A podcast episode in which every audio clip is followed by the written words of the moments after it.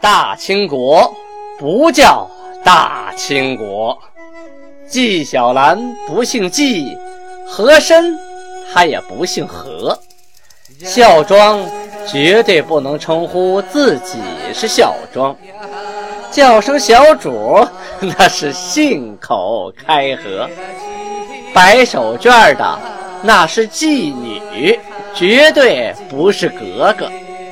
好。今天听俊贝勒播讲一段《青通剑》。听众朋友们，大家好。上次啊，我们讲到了朝鲜国王李辉向明廷建议，发现了金国的一个弱点。什么弱点呢？金国是内陆地区啊，他吃盐费劲啊，他没有盐那人就活不下去了，干活也没有劲儿。盐是生活必需品。他呀，就向这个明朝皇帝啊上奏，说呀，建宜这个地方啊，建宜就是建州的宜人，本不产盐，经常啊偷偷到辽海等处去贩盐啊，去偷偷买盐去贩盐。后来得罪了天朝，这个天朝就把他盐路给断了，这帮人就没有盐可吃了啊。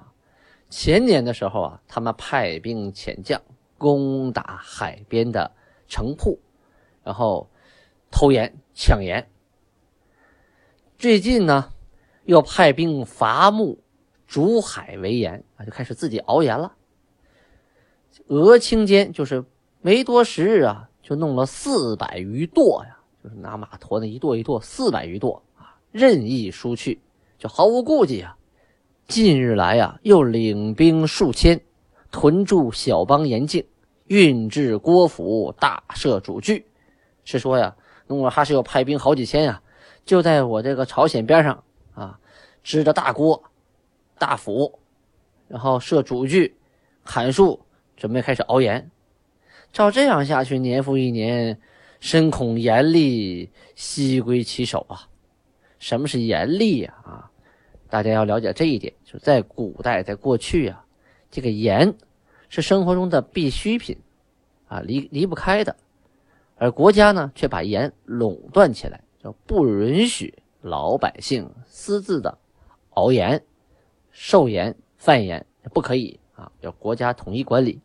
一呢是盐比较容易索取，海水一煮就有了，是吧？再提纯就可以了。二是呢，这个盐啊，一旦是被这个某人私人可垄断的话，很有可能。造成局势生活的混乱，没有盐不行啊，对吧？他就可以任意抬高物价，那就不好办了。所以国家垄断了盐之后呢，就可以稳定物价，保障供给，同时呢还能从中获利，很大的利啊。海水呢没有什么成本，拿火一烧就熬出盐了，太阳一晒出盐了。但是运输途中啊，销售途中啊，啊它有一定的小成本，在销售的时候，国家定了价格就可以获得盐利。这盐利也是不菲的一笔收入啊，啊，所以啊，明廷就命令梁之衡去朝鲜，啊，坐船去朝鲜，陆路已经不通了，与该国的节度使等官啊，组织军队，啊，组织人马，相机就是逮机会啊，攻打努尔哈赤贩盐的部队，进行堵截，就是拦截他，不让他们到海边去贩盐。趁机会就打一家伙，毕竟啊，范岩的部队是小股部队，只有几千人，你凑齐了一万人削他一下子，他也害怕呀。啊，金国一缺盐，那他不就生活生产就出现混乱了吗？农历九月初三，档案记载，金国与都堂总兵官以下至游击各官，配汉人书办，分为六级。什么意思？汉人书办是一个职位称呼，相当于现在的秘书啊，就是给所有的将领，从都堂往下，一直到游击啊等等等等，都配这个书办，一共六级书办啊，从都堂往下，总兵官，然后游击，然后前总啊，什么一步一步都有这个书办，将来往来文书啊就可以规范了。有的识文断墨之人，呃，往来军事情报啊，啊，政府的书信呢。这样的话不至于出岔，错别字啊，写不明白呀。哎，配了这个汉人的书办，也就是说呢，后金天命韩国是在天命六年农历辛酉年，公元一六二一年农历的九月初三开始给将军们配秘书的。咱们刚才说过啊，朝鲜国王李辉呀，一面向明朝示好啊，出主意怎么对付金国，一面呢也派出使臣出使金国。一呀是为了缓解两边的关系，不至于金国出兵打他；二呢也是为了。知己知彼，百战不殆。他派的是满浦的千士，叫郑忠信出使金国，去了一个多月呀。这个郑忠信可真是个有名的探子，用现在的话说，就是高级的军事加商务双重间谍呀。回国之后，就向上汇报说：“说努尔哈赤的兵啊，有八部，二十五哨为一部，四百人为一哨。”一哨之中，别超百，长甲百，短甲百，两重甲百。别超者呀，就是着水银甲。万军之中，易刃，行则在后，阵则居内，专用于决胜。两重甲用于攻城填壕。一部兵凡一万两千人。八部兵大约九万六千骑呀，这一下子就把努尔哈赤的兵力啊部署情况一下子给弄明白了。说他有兵有八部，其实就是指的八固山啊，就是现在说的八旗，是满语叫古萨。这个词呢，以前解释过，原来是部落的意思啊，后来呢变为古萨，变成一个军事组织。因为每个古萨呢都打着不同的旗，所以呢我们汉语称之为八旗，其实满语叫八。古萨啊，那个有二十五哨为一部，是说啊，这一个古萨里有二十五个哨。其实这个哨是指一哨人马，满语叫尼禄啊，就是我们说的一个牛录啊，就是二十五个牛录。要四百个人啊为一哨，就为一个牛录，不像我们记载的说是三百人一个尼禄，也好五个尼禄一个栅栏。但是最开始后期啊有了变化啊，四百个人为一哨，一哨中啊有别超。一百人，长甲一百人，短甲一百人，两重甲一百人。这个别超啊，穿的是水银甲，万军之中啊，非常容易辨认。出发的时候走最后边，打仗的时候在最里边啊，他最安全，轻易的不动手。他一动手，那就是决定胜负的时候到了。这一部分人呢，着的甲非常鲜亮啊，在中军待着，一般都是在要决一雌雄、决一胜负的时候才出这个骑兵。我说的骑是啊，出奇奇怪的奇啊，不是骑马的骑，这么个骑兵啊。这个别超啊，有的地方记载成百阿罗，满语啊是巴亚拉，巴亚拉的意思啊是精锐的内兵啊，就是护军啊，是专门保护，就是领导首长。这波部队特别能战，就相当于现在。首长身边的警卫营或者是警卫连啊，这个意思。这些人可了不得啊！凡是首长身边的这些人，装备都是最好的。咱们看了不少抗日题材的电影、电视剧，里边啊，什么司令长官呐，身边的警卫团呐，或者是警卫营啊、警卫连呐，就是跟在司令旁边，全套的德式装备啊，啊，一看全是小冲锋枪，轻易的不派出去。哪派出去，这玩意儿那就是最后的杀手锏呢。这个巴亚拉呀。就是护军啊，呃，在当时啊，有白把亚拉，还有普通的把亚拉和红把亚拉。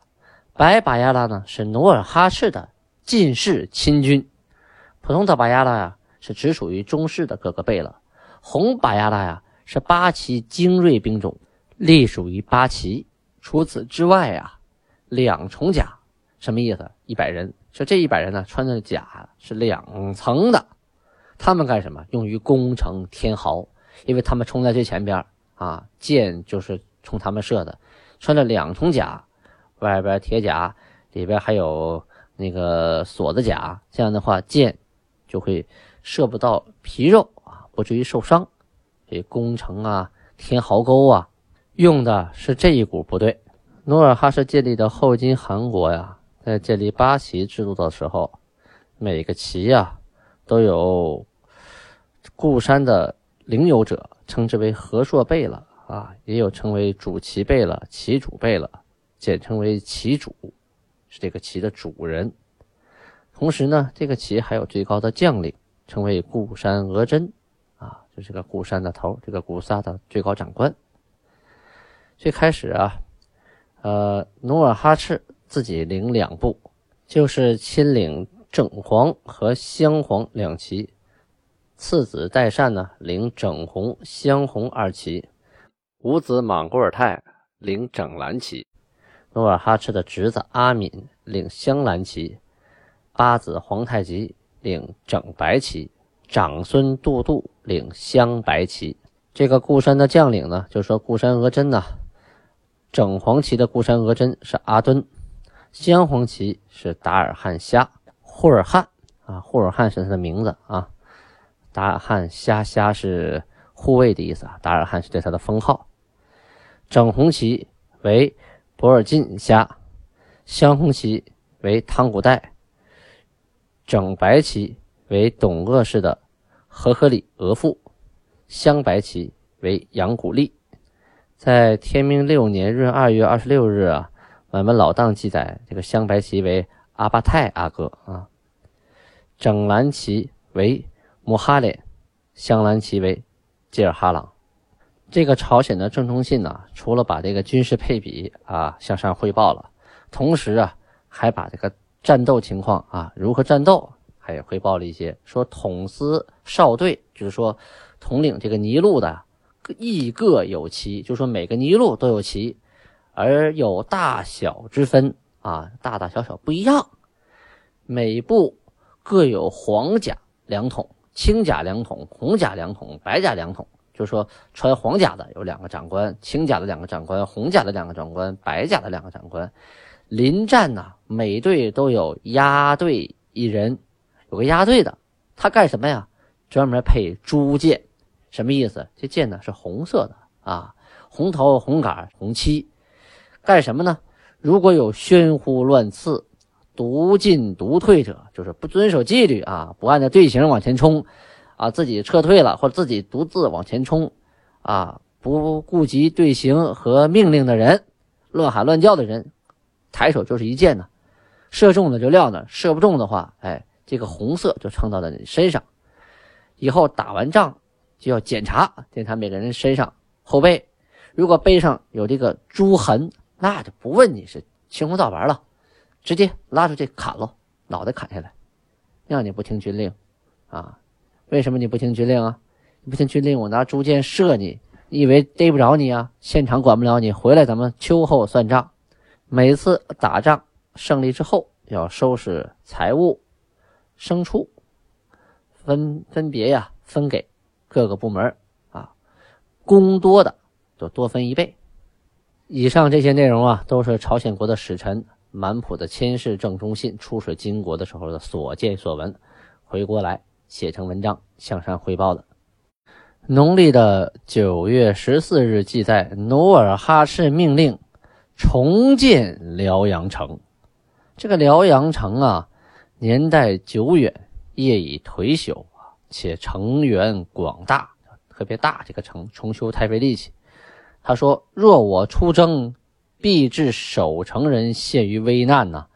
我若出去打仗，那谁负责守城，谁就要倒霉呀！为什么这么说呢？我们东边有朝鲜，北边有蒙古，这两个国家与我们都不算熟啊。要是舍弃……”此地，啊，去西征大明，则必有后顾之忧啊！需要重新建筑一个更坚固的城池啊，留有守兵以解后患，即可安心南征啊！朱大贝勒呀，还有大臣们呢，都谏约，就说呀：“你舍弃所得的城郭啊，居住的室庐，就是我们的房子，还有这个城，我们都不要了，找个新地方。”建新城、建房子，这个劳民伤财呀！啊，孔力所不能，劳苦国人啊！努尔哈赤说：“我与大国购兵，岂能只图安逸呀？就是我跟明朝这么大国家打仗，我能图安逸吗？而唯虑一时之危劳。你们只考虑这一时啊，很劳累，很疲劳。而我的意思，在宏图大业呀。若惜一时之危劳，何能成就将来的大业？可令汉人筑城，什么意思？就是我们这这么多汉人呢，他们不打仗啊，让他们来筑城。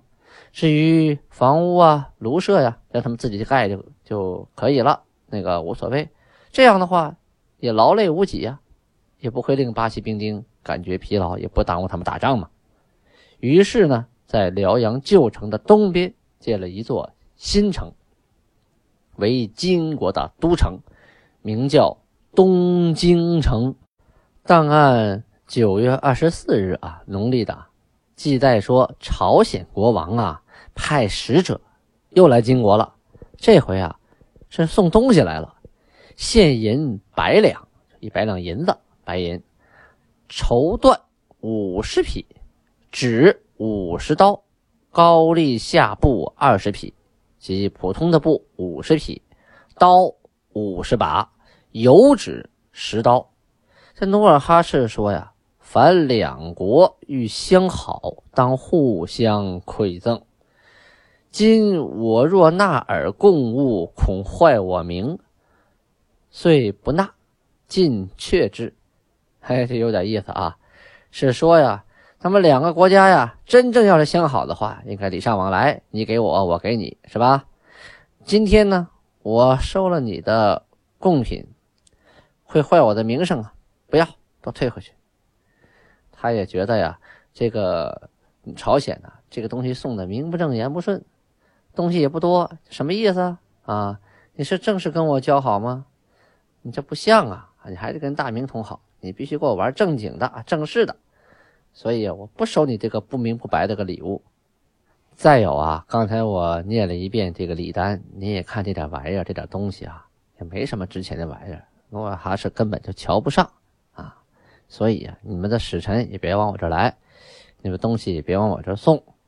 你送这么点破烂，我也不知道回你什么好东西。你回去吧，我一样也不要。农历十月初一啊，档案记载说努尔哈赤。下谕汉人，就是辽东地区耕种的汉人，这么说的：明年征收军人粮食，啊，四马的草料及耕种之田地，就是说呢，明年啊，向你们耕种的田地里边要征收军粮、草料。辽东五卫之民可耕种五主田二十万赏，什么意思？就说你们这五卫的居民呢？可以在这个无主的田地里选二十万赏去耕种，就鼓励耕种。你有能力种，你就去种。这些田没有主人，那个时候地广人稀啊，你就去种吧。种完了以后呢，你就减轻了你的粮食负担了啊。同时呢，还从无主的田内啊拨出十万赏给盖州、海州、富州、荆州四位的老百姓耕种。农历十月二十五日的档案记载啊。努尔哈赤又下狱诸身啊，前边下狱汉人，这回下狱诸身。诸身是指谁啊？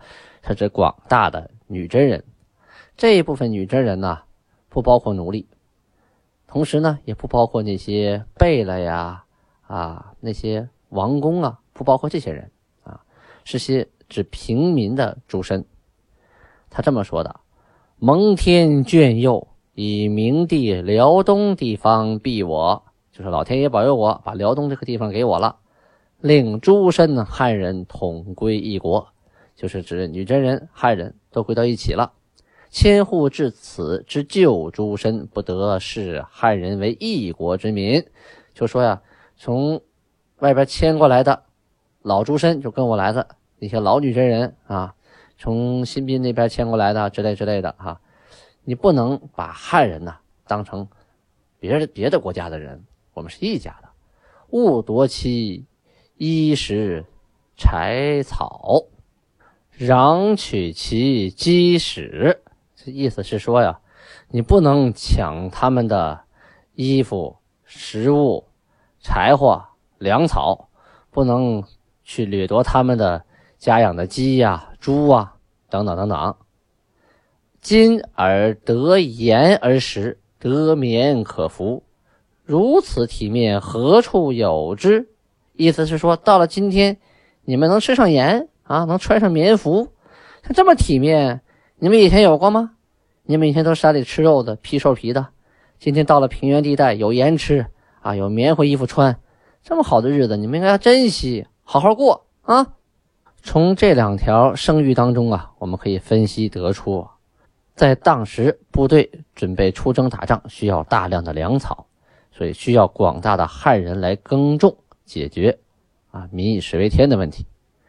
同时呢，这些汉人你应该给他们一些合理的待遇啊，不能欺压他们，因为有很多呀从过去啊新兵地区迁徙过来的旧女真人，他们习惯了把汉人当做奴隶，因为以前打仗啊，把汉人抓过来就变成奴隶了，来进行分配。而到了辽东地区呢。他们都是平级了，都是自由身啊，不是奴隶了。这时候他们还有以前的习惯，到了汉人家里想抢就抢，想偷就偷，想拿就拿，甚至有的时候打猎打不着了，到汉人家去看人家的养的猪、养的鸡、鸭、鹅，一剑过去给撂倒了。